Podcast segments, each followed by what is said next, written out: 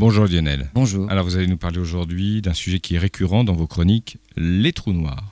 Eh bien, notre Voie lactée abrite en son centre un gigantesque trou noir qu'on appelle un trou noir galactique, comme pour toutes les autres galaxies.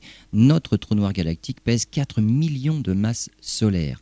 Depuis des années, certains astronomes émettent l'hypothèse que ce trou noir galactique doit être entouré de trous noirs stellaires. Ceux-là sont en fait le résultat de l'explosion en fin de vie d'étoiles individuelles très massives.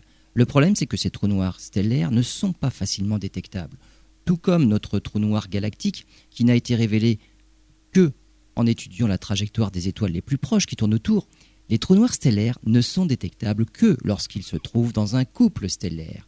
Lorsqu'ils résultent de l'explosion d'une étoile solitaire, ils restent invisibles.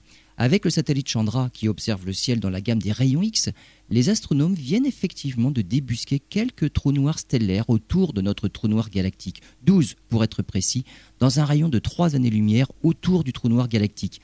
À partir des observations et du taux de détection, on estime qu'il doit exister entre 300 et 500 systèmes binaires avec un trou noir et 10 000 trous noirs célibataires. Ces observations viennent enfin corroborer les prédictions d'un certain Stephen Hawking qui avait commencé à étudier les trous noirs dans les années 60-70.